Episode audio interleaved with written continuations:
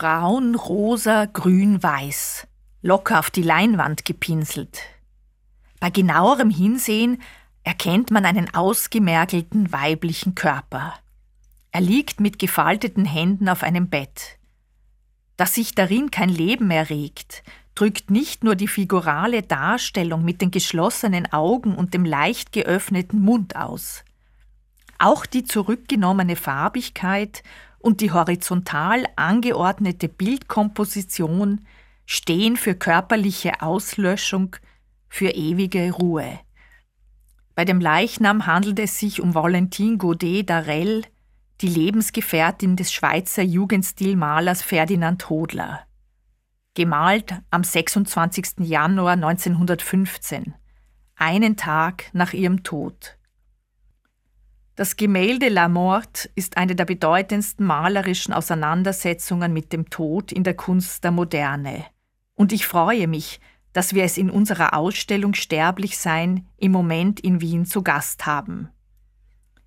Mich fasziniert, dass Ferdinand Hodler die Präsenz des Todes weder verdrängt noch resigniert hingenommen hat.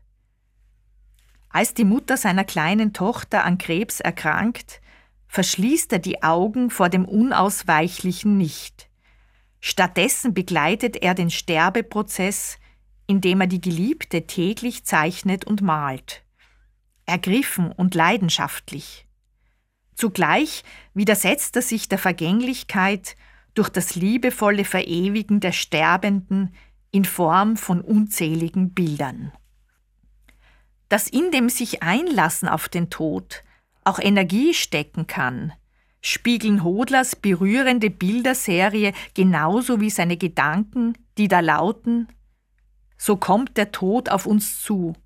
Jede Sekunde unseres Lebens ist es eine schöne, ruhige Bewegung und Gegenbewegung. Wenn du ihn aufnimmst in dein Wissen, in deinen Willen, gibt es ihm einen vollkommen anderen Rhythmus. Das zu wissen, wandelt den Todesgedanken in eine gewaltige Kraft.